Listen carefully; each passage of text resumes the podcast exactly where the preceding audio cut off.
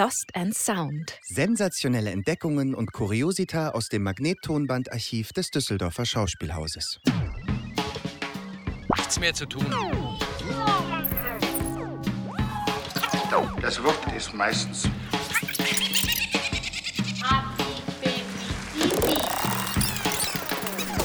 Folge 6. Die Frau im Mond. Herzlich willkommen, liebes Publikum, zu einer weiteren Ausgabe von Lost and Sound hier im Düsseldorfer Schauspielhaus. Unser Theaterpodcast mit den wunderbaren Magnettonbändern. Mit mir im Studio ist wie immer Janine Ortis. Hallo Janine. Hallo André. Und wir haben einen ganz besonderen, wunderbaren Gast, nämlich die Frau vom Mond, Manuela Alphons. Herzlich willkommen, Manuela. Ja, ich freue mich sehr und bin auch sehr aufgeregt, Ach, das kriegen wir hin. in diese Vergangenheit abzutauchen. Ob wir das hinkriegen, weiß ich nicht. Das müssen wir mal schauen. Man kann ja vielleicht leichter auf den Mond fliegen, als in die Vergangenheit abzutauchen. Das werden wir herausfinden. Oh es ist Gott. ein besonderer Anlass. Es ist nämlich unsere Silvesterfolge. Und Ja. deshalb werden wir uns auch heute einer Operette widmen, Frau Luna, in der du die Hauptrolle gespielt hast, beziehungsweise zwei Hauptrollen. Ja, stimmt. Erstaunlicherweise. Ja, ja.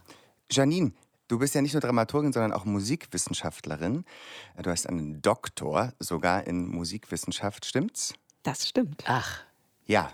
Wow. Äh, und wir haben es hier mit einer Operette zu tun, also einem Operchen. Vielleicht gibst du uns mal einen kleinen Einblick, was eine Operette eigentlich ist. Also eine Operette. Ach, Moment, bevor du anfängst, währenddessen du das machst, Ja. öffne ich den Champagner, den wir vorbereitet haben, um uns hier äh, einen reinzustellen, während wir diese Folge produzieren. oh, Gott sei Dank. Stimmung. Operette ist im weitesten Sinne ein Unterhaltungsformat. Und Frau Luna kam im Jahre 1899 raus. Und was man dazu wissen muss, glaube ich, ist, dass es sich um eine sogenannte Mondoperette oder Mondrevue handelt. Das ist tatsächlich eine echte, wirkliche Gattung. Das gab's. Und zwar ging das zurück auf Jules Verne's Achtung. 1800 1865 erschienenen fantastischen Abenteuerroman Von der Erde zum Mond zurück. Dieser Roman löste eine regelrechte Mondhysterie, eine Mondmode aus und in der Folge entstanden in ja eigentlich allen europäischen Metropolen sogenannte Mondrevuen oder Mondoperetten und der Paul Linke hat eben die genreprägende Berliner Mondoperette geschrieben. Wenn Sie sich jetzt fragen, warum sagt sie einmal Operette, warum sagt sie einmal Revue? Bei einer Revue steht mehr der Nummerncharakter und die Abfolge von einem bunten Programm im Vordergrund. Bei der Operette gibt's zumindest scheinbar so etwas wie eine Handlung, aber auch Operetten drehen natürlich ordentlich frei. Das macht dieses Genre aus. Und diese Frau Luna-Operette hat so einen ganz klassischen Werdegang für Operetten. Sie wurde nämlich immer wieder bearbeitet, erweitert, modifiziert. Diese Arbeiten am Stück dauerten von der Uraufführung 1899 bis 1922 etwa an. Da wurden dann die letzten Änderungen gemacht und das war total üblich. Also es war in der Operette absolut normal, dass man Nummern, Lieder hinzufügte, wegnahm, modifizierte, je nachdem, was dem Publikum gefiel. Und vor allen Dingen war es üblich, das Tagesgeschehen mit auf die Bühne zu holen in Sprechimprovisationen. Und beispielsweise, was jetzt hier Frau Luna betrifft, gibt es ein Luftballett, einfach aus dem Grunde, dass zu einer gewissen Zeit ein berühmtes Luftartistenpaar in Berlin zu Gast war und man wollte, dass die in Frau Luna auftraten. Also gab es dann irgendwann ein Luftballett. Sag doch vielleicht noch was zum Genre der Operette, während ich hier mal das Glas herüberreiche an äh, Manuela und an dich. Die Operette ist, ähm, das muss man, glaube ich, wissen, nach dem Zweiten Weltkrieg so ein bisschen in sich selbst erstarrt. Und das ist eigentlich total tragisch, weil in den 10er, 20er Jahren um die Jahrhundertwende war das eine lebendige, erotische und wildeste Kunstform. Und dann nach dem Zweiten Weltkrieg, das hat natürlich auch mit dem Wiederaufbau, mit dem Geist der 1950er Jahre zu tun, dann wurde die ja so ein bisschen sehr bürgerlich, sehr konservativ. Bieder? Bieder, ja, Speeder. Und ich kann mich noch erinnern, ich bin halt in den 1980er, 1990er Jahren groß geworden und da gab es Operettenfilme aus den 1950er Jahren und Tonaufnahmen. Da waren die, die Gesänge sehr opernhaft, die Dialoge sehr steif und das kam einem so gar nicht witzig vor.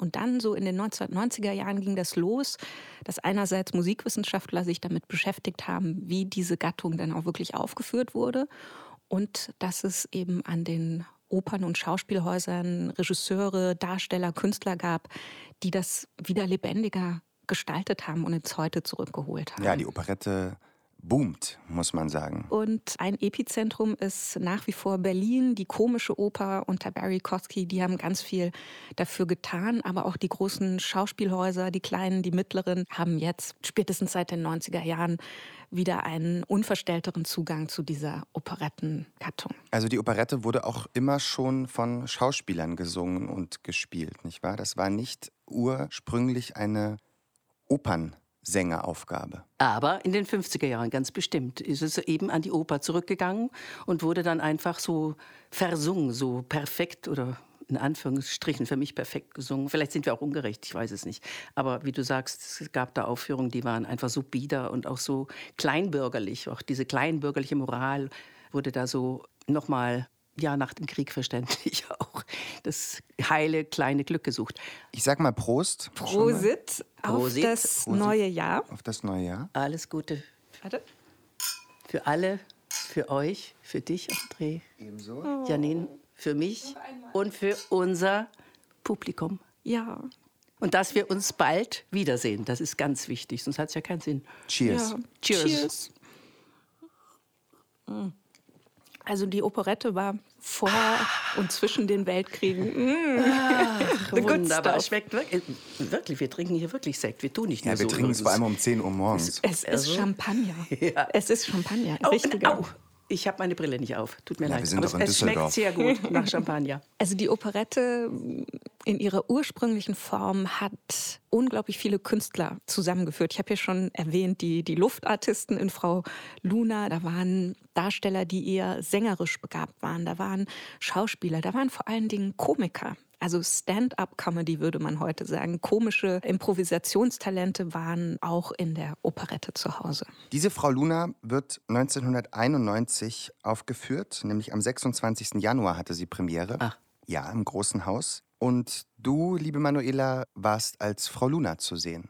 Ja, unter anderem. Also ich war auch selbst ganz überrascht, dass es so eine Doppelbesetzung gab. Das war die Marie, heißt sie, glaube ich. Marie. Das ist schon so urlang her für mich, dass es für mich jetzt fast eine Überforderung ist, da, mich daran zu erinnern. Das ist 91. Aber an was erinnerst du dich denn noch? Worum ging's denn? Tatsächlich bei dieser Operette, hm, die war damals in den 90ern mir sehr fern. Also ich hörte, du spielst oder du sollst, und dann gesagt, oh Gott, was ist denn das jetzt hier? Also da, die da unten sitzen in ihrer Wohnküche und da zum Mond fliegen, ist ja eine schöne Idee, ist ja eigentlich wunderbar. Die Fantasie ist ja mein Leben, unser Leben oder ich wünsche es ja jedem.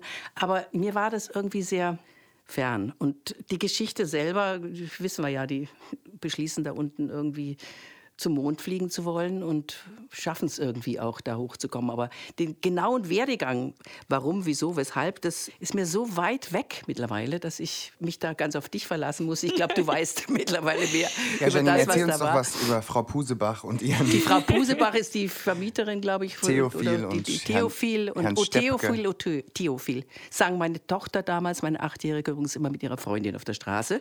Oh Theophil, oh Theophil. Also war für sie war das eine ganz tolle Sache. Ich versuche mal so ein bisschen die Handlung zu umreißen und du greifst korrigierend ein, wenn ihr das damals anders aufgeführt habt. Weil es ist ja immer Interpretationssache, wie man das macht. Also wir haben einmal einen Mechaniker, den Herrn Steppke, und der wohnt bei Pusebachs zur Miete. Da gibt es eine Witwe Pusebach und ihre Nichte Marie. Und Marie und dieser Mechaniker Steppke sind verlobt.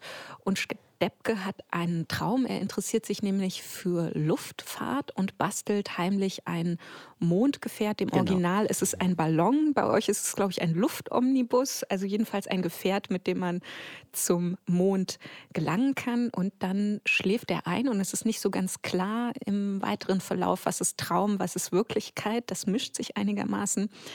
Und nicht nur Steppke, die Frau Pusebach, die Nichte Pusebach, Marie, sondern auch noch zwei Freunde des Steppke, nämlich ein mittlerweile verrenteter Steuerberater und ein Schneider. Gott. Diese ganze Gesellschaft. Oh, ja, das ganze Ensemble muss beschäftigt werden in so ja, einer Operette. das kann man wohl sagen. Das und das, auch. das muss ja eine Riesenproduktion gewesen sein, wenn ich mir hier den Besetzungszettel angucke. Dabei.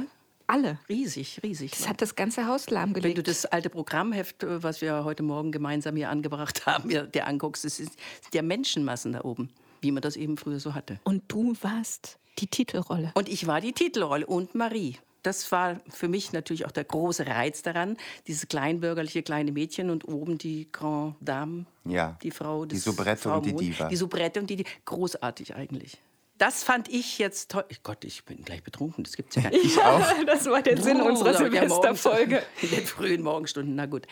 Ja, André also das war, das Manuela ist natürlich dann toll, wo, wo dem Schauspieler sein Zuckerl gegeben wird. Ich hatte eben nur, wie gesagt, das Problem so ein bisschen damals. Man sang ja tatsächlich ohne Mikro. Ja? Das ist ja nicht so wie heutzutage.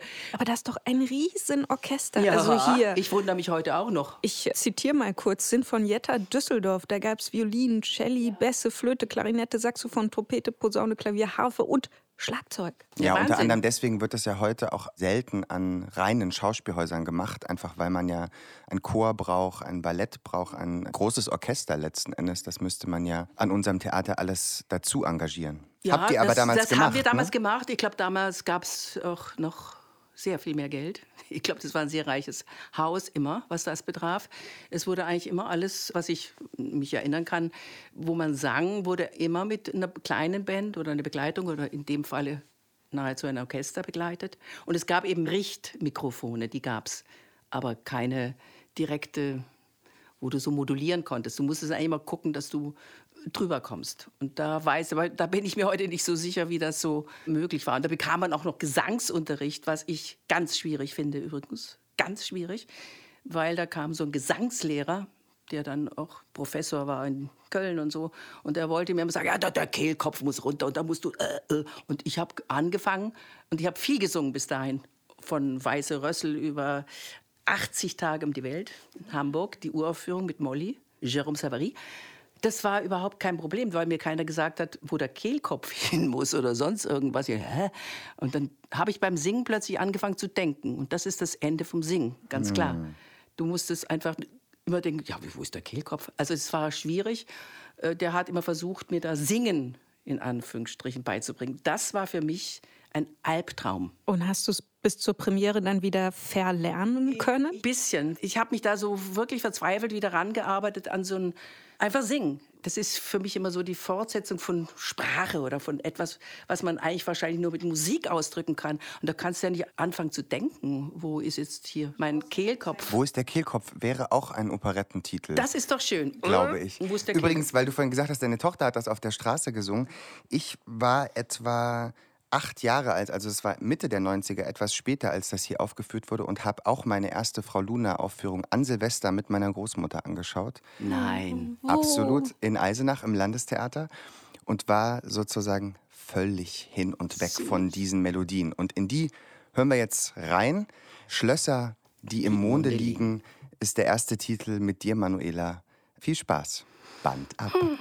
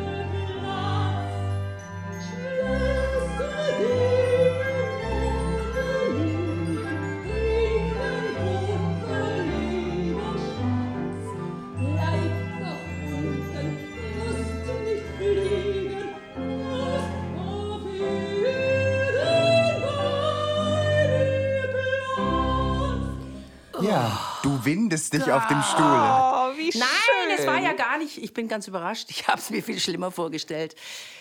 Ich bin ganz gerührt jetzt gerade irgendwie. Das äh, ist wirklich nicht so schlimm, wie ich es mir Nein, gar irgendwie nicht. befürchtet hatte, dass wir hier sitzen und ich mich noch viel mehr winde. Es gibt so ein paar Töne, wo ich denke, naja, hätte man einfacher singen können oder nicht so gekünstelt oder so. Vielleicht wäre das besser gewesen.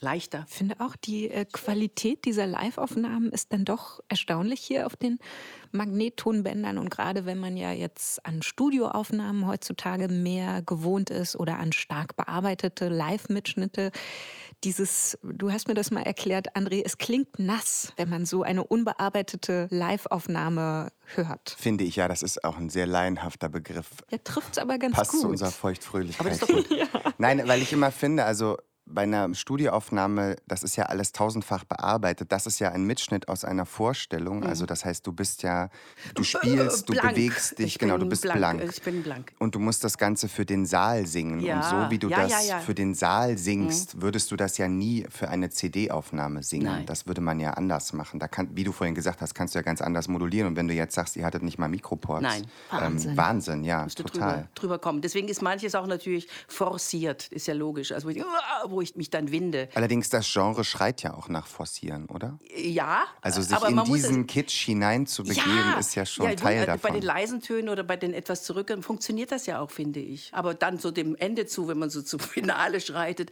uah, dann denke ich, na ja, da merkt man dann halt, dass der Kehlkopf nicht ganz unten ist.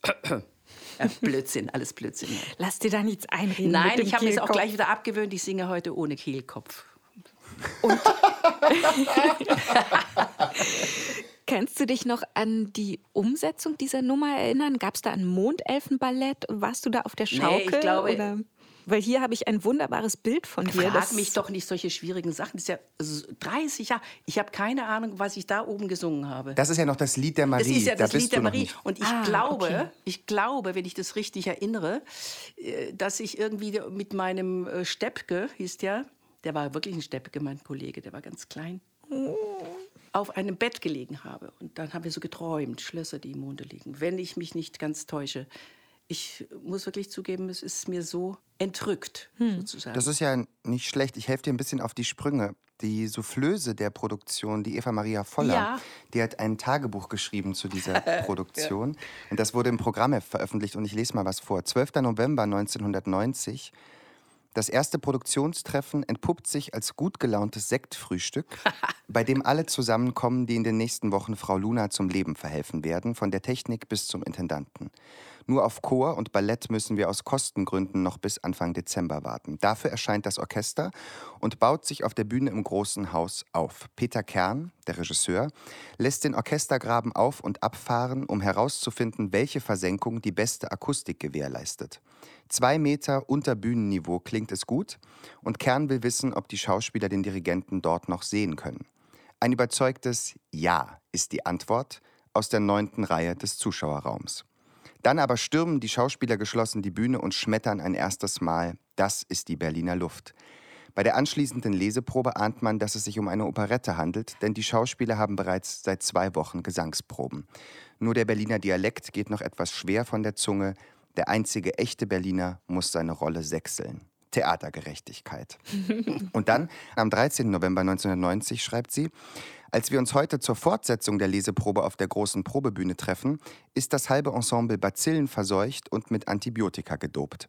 Das schnieft und schneuzt und räuspert sich. Trotzdem werden die diversen Soli, Duette und Lieder gesungen und spätestens beim Glühwürmchen und der Berliner Luft summt der ganze Stab mit. Operette macht Spaß. ja, schön, wunderbar, toll.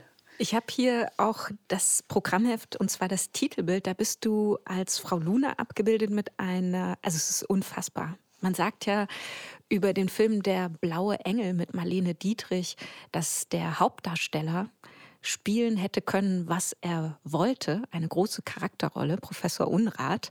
Aber der, die Sensation des Films seien die Beine von Marlene Dietrich gewesen. Und ich möchte das mal hier anwenden auf die Produktion Frau Luna, auch wenn ich nur diese Archivbilder vor mir liegen habe.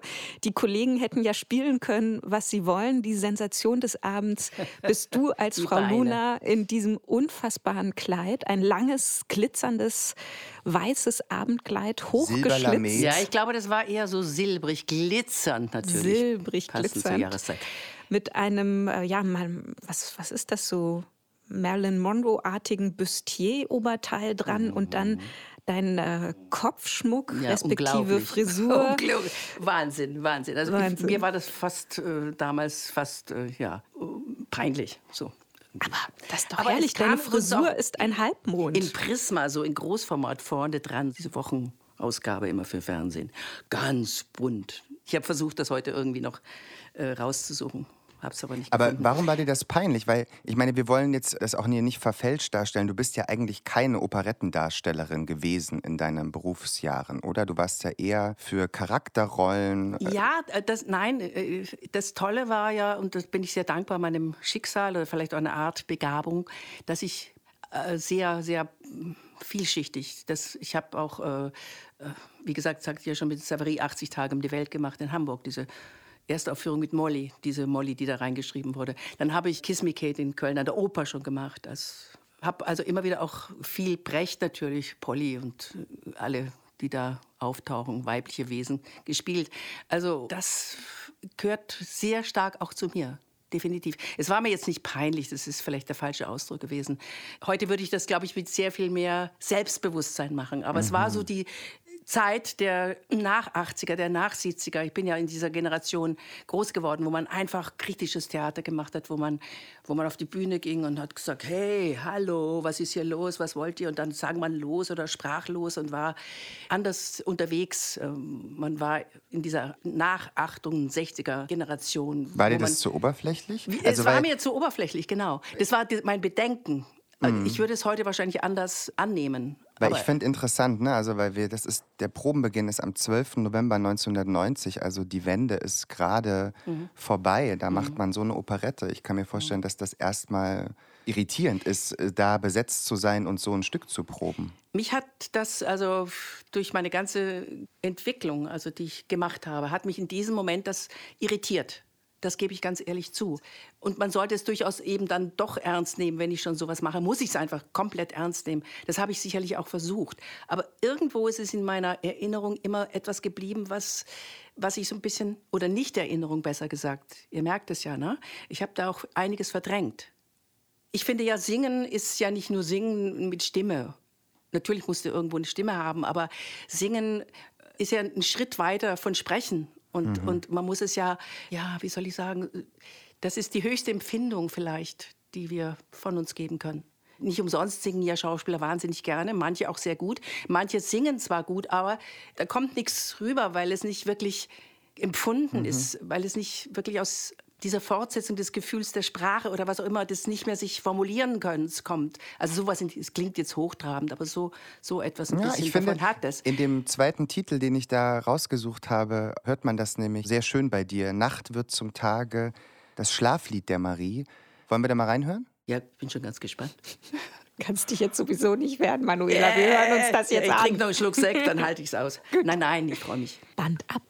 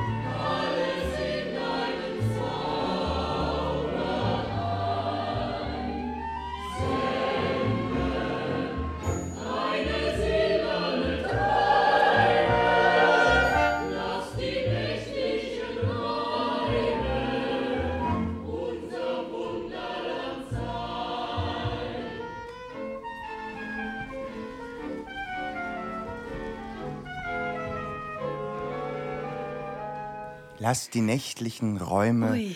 unser Wunderland sein. Und du singst, Nacht wird zum Tage, Glück wird aus Klage und nur die Liebe zählt.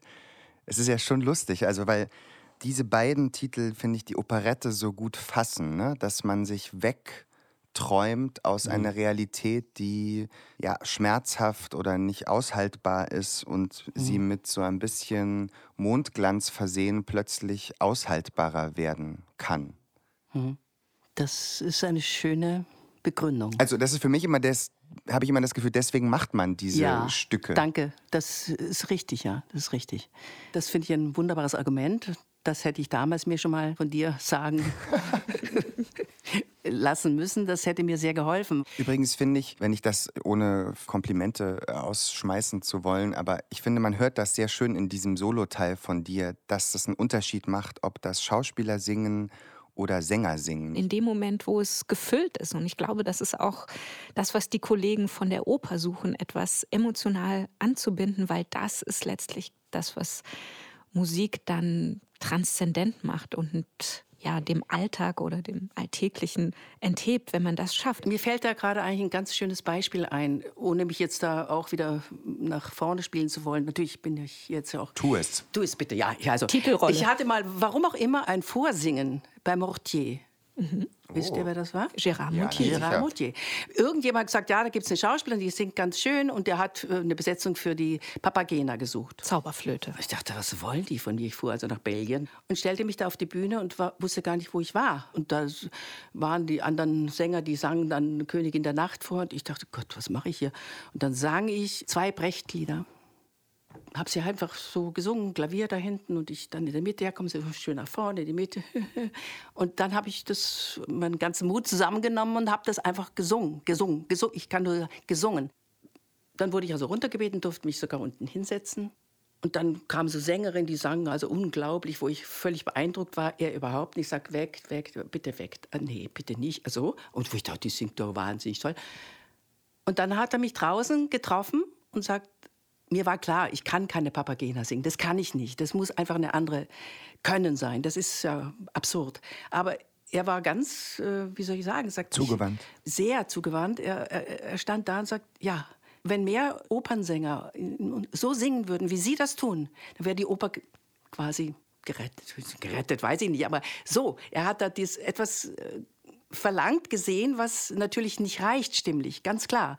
Aber von, von der Haltung her, und da bin ich sehr stolz drauf. Also da war ich ganz, ja, demütig bin ich dann nach Hause mhm. gefahren wieder. Aber diese Haltung, von der du sprichst, die da durchdringt beim schauspielerischen Gesang, sag ich mal, die ja kann an der Oper schnell in der ganzen Technik und der Lautstärke und dem Anspruch der Partie verloren gehen. Ne? Also interessant ist zum Beispiel, dass Barry Koskis Erfolg an der komischen Oper meiner Meinung nach wesentlich mit Dagmar Manzel zu tun hat, die hm. ja eine Schauspielerin ist, hm. die dort eigentlich in allen Operetten die Hauptfigur ja, ja. singt. Ja, ja, ich weiß ich weiß. Ja. Wenn ich mir hier das Programmheftfoto ansehe, du siehst, ich muss es leider sagen, du siehst, ist ja Silvesterfolge, ich darf ja auch sowas. Du siehst aus wie die junge Lauren Bacall. Du trägst einen äh, oversized geschnittenen, äh, gestreiften Pyjama und vor dir auf dem Bett liegt, nicht weiter erwähnenswert, ein, ein, ein Steppke, also dein Spielpartner auf dem, dem Bild, um den geht es hier auch überhaupt nicht. Man sieht klar, der, der Star der Produktion bist du ein also unglaublich, was du für eine Ausstrahlung weißt hast. Weißt du, wer das zu mir mal gesagt hat, um schon wieder von mir zu reden, aber ja, ich soll ja auch und muss auch, Jérôme Savary. Ja. In Hamburg sagt, äh, du, du siehst aus äh, wie Lorin Bacall. Wie war denn die Arbeit mit Peter Kern? Oder wie sah die Inszenierung aus? Wie eine Operette, wunderbar. Dazu muss ich sagen, der Peter Kern war Sängerknabe. Er hat wunderbar gesungen. Sehr dicker Mann, Deswegen lebt er ja leider heute auch nicht mehr. Also ich habe das sehr gerne mit ihm gemacht. Er hat nur nichts gesagt oder wenig gesagt. Was ja manchmal besser ist, ist wenn einer zu viel sagt. Hochmusikalischer, sensibler Mann. Das habe ich sehr an ihm geliebt. Einmal, es gibt eine kleine Anekdote zu erzählen. Nach einem Durchlauf, Peter sagte wieder mal nichts. Das, was meistens der Fall war.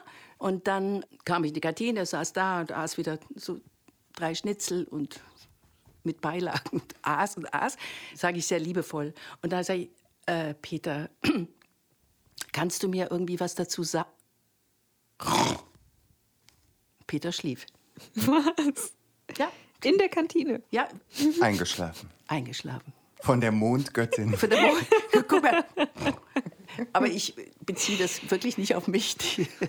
Es war, also, ja, wie soll ich sagen, wir lachen da, ich lache da auch drüber und ich erzähle es äh, heute auch als Anekdote, was äh, gar nicht bös gemeint ist. Aber ja, das war einfach seine, seiner Konstitution mhm. zu verdanken oder nicht zu verdanken. Schnitzeln. Den drei Schnitzeln und, und der würde noch fünf gegessen haben. Er war ja wirklich so, so unendlich dick und immer müde heute im Nachhinein eine schöne Begegnung sozusagen mit dem Regisseur, der, von dem du wissen willst, wie war ich? Das wäre jetzt vielleicht der Punkt, wo wir noch ein bisschen was von der Handlung nachliefern müssen, weil wir haben ja bis jetzt nur über die Berliner Mansardenwohnung gesprochen und die Welt der Marie. Aber diese ganze Gemeinschaft macht sich auf den Weg zum Mond und da findet man so eine Art Spiegelgesellschaft oder eine, eine Mondversion der Berliner Mansardenwelt. Da gibt es einmal Frau Luna, die du auch verkörperst, die Mondkönigin oder Mondgöttin. Es gibt einen Prinzen Sternschnuppe, mhm. dem sie versprochen ist. Es gibt einen Theophil, das ist eine Art Haushofmeister an diesem Mondhof. Mhm. Und es gibt Stella, die Kammerzufe. Genau. Und wenn du mich jetzt fragst, wie diese ganzen Liebespaare und äh, so weiter über Kreuz liegen, noch nicht mal ich könnte es dir sagen und ich habe es vorhin nachgelesen. Bitte. Also ich würde es mal zusammenfassen Erzähl's mit, mir. Ähm, nee, ich kann es ja nicht. Ja, äh, Top findet Deckel am Ende. Ja, das ist doch eine gute Formulierung. Und Venus und Mars kommen auch noch vorbei und sämtliche Mondelfen. Ja, genau. und äh, Sternbilder werden vertanzt und äh, also alles wird da aufgefahren, aber im Wesentlichen ist es doch vielleicht so eine Art Sehnsucht mm, des bürgerlichen Personals, sich ja. mal so richtig exzessiv auf, auszuleben, weil im Wesentlichen werden auf dem Mond rauschende Feste gefeiert. Partys, amoröse Verstrickungen ja. und. Da darf man. Ja, weil es weit weg man. ist auf dem Mond und nicht in der bürgerlichen Welt. Da darf das ja nicht vorkommen. Das sind die Träume, die bürgerlichen, kleinbürgerlichen. Und in diesem Zusammenhang finde ich es auch interessant, dass du Marie und Frau Luna als Doppelrolle mhm. gespielt hast, weil es sagt natürlich etwas aus, wenn die Mondgöttin am Ende die bürgerliche Verlobte wieder ist. Mhm. Darin steckt einerseits dieser Traum, dass die Ehefrau am Herd auch gleichzeitig so eine Art Mondgöttin sein soll, mhm. aber vielleicht es auch nie sein kann. War das so ein bisschen auch Teil eurer Inszenierung? Äh, ich nehme an, dass das der Gedanke war. Ist sicherlich auch richtig zu sehen, dass das eine Doppelbesetzung ist, weil der Traum, wie du es gerade sagst, des Bürgers, des Kleinbürgers, diese Ähnlichkeit dieser zwei Frauen, also äh, praktisch eine Person, hat was auch mit dieser, letztendlich auch mit der 50er-Jahre-Moral zu tun, oder überhaupt dieser Nachkriegsmoral, noch ein bisschen, dass man seine Frau nicht betrügt, sondern eigentlich nur äh, dieselbe Person in den Mond hebt. Eine Frau muss Hausfrau, muss die Geliebte, muss äh, ja toll das alles bedienen. Sozusagen das äh, Gefühl einer abenteuerlichen Affäre, aber innerhalb der Ehe. Aber im, äh, eben kein wirkliches äh, Fremdgehen, wie man so schön sagt. Mhm. die Sehnsucht, die Wünsche, die man hat. Und das ist, das ist vielleicht das Schöne, dass man wenigstens die Fantasie leben kann und dass die dann doch so, so stark ist, diese Fantasie. Interessanterweise war diese Operette Frau Luna eine, die während der Zeit des Nationalsozialismus geduldet wurde. Also ja, viele ja, Operetten wurden ja aufgrund ihres riskanten erotischen Inhalts dann zensiert oder weil die Künstler, die da entweder mitwirkten oder das komponiert, geschaffen hatten, das Werk nicht gebilligt wurden, wurden die dann zensiert, aber nicht so Frau Luna. Und ich glaube, das liegt tatsächlich an diesem leicht chauvinistischen Ton, der mhm. das Ganze auch durchzieht durchaus. Und ja, diese kleinbürgerliche Welt, ja. die soll es ja bedienen. Also das kommt in, äh, in dieser Zeit des Dritten Reiches natürlich genau dem Wunschdenken entgegen und die ja dann auch bestätigt wird, diese Welt. Und die dann auch bestätigt wird. Das heißt, am Ende kehrt diese ganze Gesellschaft zurück zur Erde und alle erotischen Fehltritte stellen sich entweder als imaginiert oder lösbar heraus und es wird der Status quo zementiert. Also Steppke und Marie ja, heiraten, Frau Luna und Sternschnuppe kommen, glaube ich, zusammen. Also da kommt dann sozusagen ein bisschen zusammen, was ja zusammengehört. Topf sucht Deckel. Topf findet Deckel. Ja, ich finde das, was diese Operette betrifft, ein, ein gutes Resümee.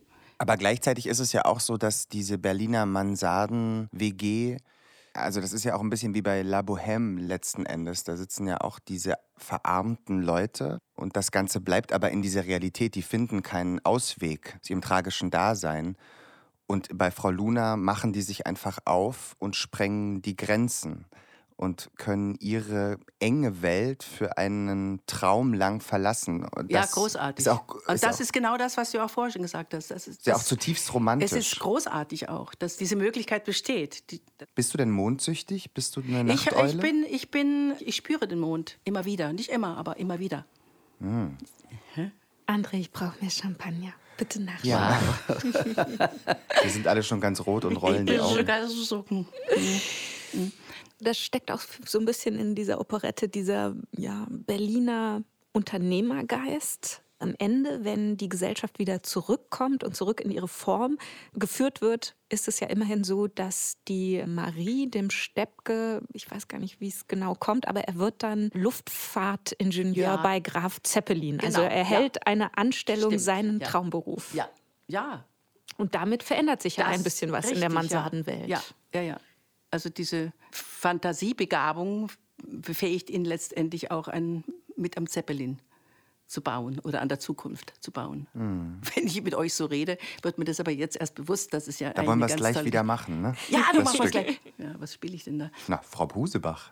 Wäre das nicht schön? Ja, das wäre lustig. Die, die, die Hanna. Hanna Seifert, ja, genau, hat Hanna. die Frau Pusebach mhm. gespielt. Und das zur großen Freude des Publikums. Aber die hören wir jetzt leider nicht. Wir hören einen weiteren Ausschnitt. Und zwar singt der Theophil, hier gespielt von Rudolf Voss, mit Deiner Zofe, der Stella, die die Sabine Herken gegeben hat in eurer Aufführung das wunderbare Lied oh Schenk Gott. mir doch ein kleines Ach bisschen Gott. Liebe. Oh, ja. noch so ein Schlager. Ja. Band ab. Juh. Es kommt oft vor, dass unbedacht ein liebes Pärchen sich verkracht. Dann ist der Seelenkummer groß, dann sitzt man da, was macht man bloß? Er pischt sich leise an schmachtend an. Sie möchte auch nicht herzlos sein und plötzlich singen sie zu zweit. Schenk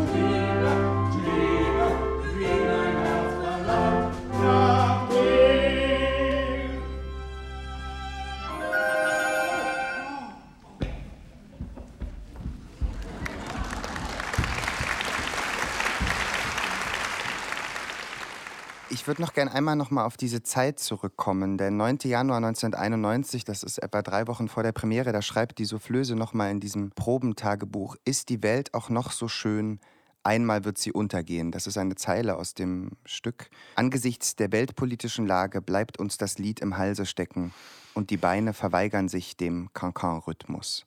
Was war das für eine Zeit für dich Anfang der 90er Jahre? Das ist ja kurz nach der Wende.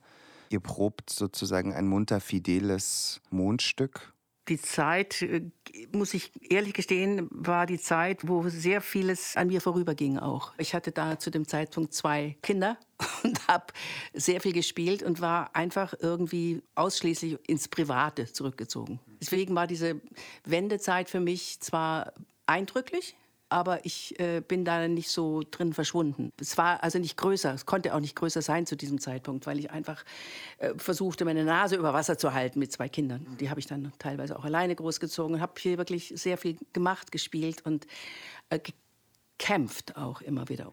Das ist eine Zeit, wo meine Tochter noch sehr klein war, mein Sohn so halbwüchsig und ich immer versucht habe, diese Verantwortung zu tragen, immer zu funktionieren, gut zu sein, aber nicht nur gut zu sein für die anderen, sondern ich wollte das ja für mich auch. Alles geben für die Kunst auch, oder? Ja, für, für mich, für die Kunst, ja, das war immer so das Bewegende und Wichtige. Eigentlich immer. Selbst auch in der hochpolitisierten Zeit der nach 68er war das immer irgendwo für mich der Motor. Komischerweise heute auch noch, immer wieder. War denn Frau Luna ein Erfolg, Manuela? Ich glaube ja ja, es gibt diese Stoffe, es gibt diese Werke, die man ja bewusst konzipiert von Anfang an als Geschenk an das Publikum. Und für mich ist das immer ein ganz besonderer Druck auszuhalten in solchen Produktionen. Und Frau Luna war sicherlich auch so eine, die gedacht sind als Geschenk an das Publikum. Und man möchte ja dann auch, dass es schön ist. Und man möchte, dass es gut geht, dass die Leute sich amüsieren, dass sie verzaubert sind, dass sie lachen, dass sie vielleicht auch ein bisschen weinen. Und ähm, das finde ich ist immer ein, eine besondere Art von Verantwortung, dem auch gerecht Aber das zu werden. möchte man doch immer. Vollkommen egal, was Würde ich, ich auch sagen. Es gibt keine Trennung. Und wenn ich dann da oben stehe und eben diese Operette mache, wo ich denke, ja, jetzt weiß ich aber nicht so genau, dann versuche ich mit derselben Leidenschaft und derselben äh, Kraft und alles, was, was mich, mein, mich ausmacht, was ich geben kann, zu geben.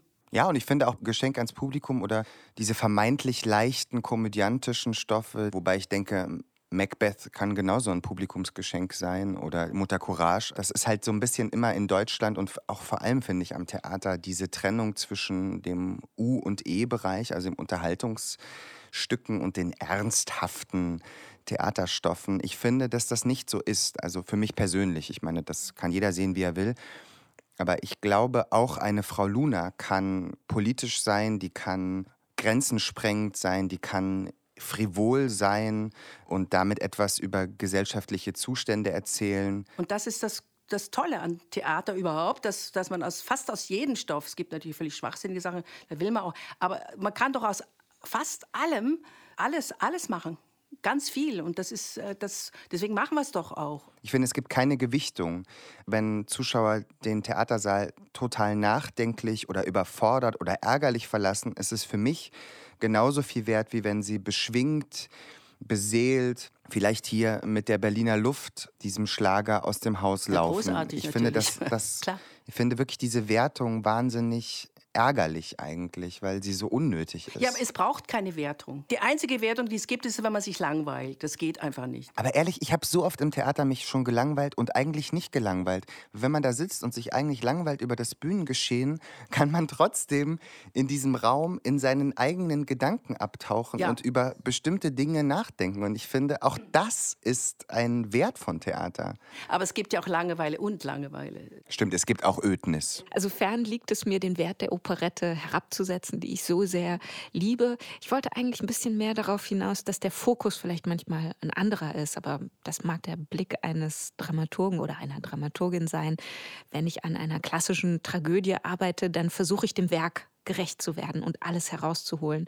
Und wenn ein Werk aber so, so luftig, so an allen Punkten angreifbar, veränderbar und aktualisierbar ist wie eine Operette, dann ist es doch ein anderes Arbeiten und kommt es da dann nicht auf andere Dinge an, an die man sein Herzblut schenkt. Man muss natürlich in so einen Stoff, denke ich, ich weiß nicht, Manuela hat das gespielt, aber genauso viel Vertrauen haben wie in die Stärke von Hamlet oder Schieß mich tot. Unbedingt. Sonst, würde, sonst kann man der macht ja nichts. Das ist ja Im Gegenteil. Das war eigentlich immer die Suche nach einer Tiefe. Tiefe. Dankeschön, genau das. Nur äh, ist die Tiefe da nicht, kann man da nicht so vielleicht so tief loten, weil das halt dann auch nicht so tief ist. Aber, aber Man es, kommt mit der Tiefe äh, nicht in die Tiefe. Nein, aber, aber du kommst irgendwo hin, wo, wo die Leute auch berührt sind. Darum geht es ja tatsächlich auch. Man will ja nicht da oben stehen und langweilen. Also wirklich nicht. Sondern es geht, die Leute zu berühren. Und wenn sie rausgehen und singen, ist auch gut. Oder wenn sie rausgehen und sagen, oh Gott, oder, mm, oder egal. Aber sie anfassen oder angefasst werden, darum geht es doch. Ich finde Operetten toll. Je, und je auch. älter ich werde, nicht weil ich jetzt so eine Alterserscheinung habe, aber weil ich vielleicht jetzt äh, einfach oft mehr verstehe. Also wenn ich mir was fürs neue Jahr wünschen dürfte, Mehr Operettenfolgen.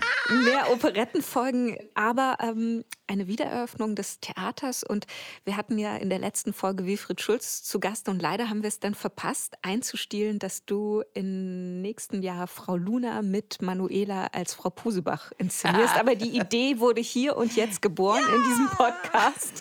Und ich werde mich dafür einsetzen. Der Wer weiß, André ob es passiert. Ganz gequält. Nein, überhaupt nicht. Ich freue mich, sehr viele Mondelfen über die Bühne schweben zu lassen. Und ähm, zum, vielleicht kommen wir jetzt zum Ende dieser wunderbaren Folge mit einem kleinen Kuriositum aus dem Programmheft. Hier habe ich nämlich gelesen, dass diese Produktion des Düsseldorfer Schauspielhauses einen Sponsor hatte, nämlich die Firma Pieper Heizsieg. Champagnerflaschen, Manuela. Dann was mal war? Prost. Und was trinken wir hier? Ich gieße mir noch einen ein. Ich würde vorschlagen, lass uns aufs neue Jahr anstoßen und die letzte Nummer für heute. Ja, äh, wir wünschen anhören. Ihnen ein frohes, gesundes neues Jahr und hoffen, Sie im Theater begrüßen zu dürfen. Guten Rutsch. Das hast du gut gesagt. Ich kann mich dem nur anschließen. Ich wünsche Ihnen alles Gute. aufs neue Jahr. aufs neue Jahr. Prosit. Und die Berliner Luft, den Schlager kennen wahrscheinlich alle. Sie werden es auch gleich auf der Aufnahme hören. So da wird mitgesungen und mitgeklatscht sofort beim Publikum, sobald sie diesen Titel erkennen. Und dann gibt es eine Irritation, auf die will ich Sie noch hinweisen. Einmal bricht die Musik kurz ab und es wird gerappt. Ich vermute, das ist der Einfluss der 90er Jahre und die Entdeckung, zumindest in Deutschland, dass es Rapmusik gibt. Da wird kurz einmal eine Strophe, die normalerweise operettenhaft gesungen würde, gerappt und dann geht's schmissig weiter. Also, frohes Jahr. Äh. Gesundes neues Jahr In Ihnen. diesem Sinne, genau. Cheers. Alles Gute. Prost. Alles Gute. Band ab. Ja, wenn er das Küsschen nicht will, deponieren Sie doch bei mir. Auf die Berliner Futterluke. Ich danke. Sie, ich warne Ihnen. Wir bin mit Spreewasser geimpft. Beleidigen Sie ihn nicht. Sonst werden Sie uns Berliner mal kennenlernen.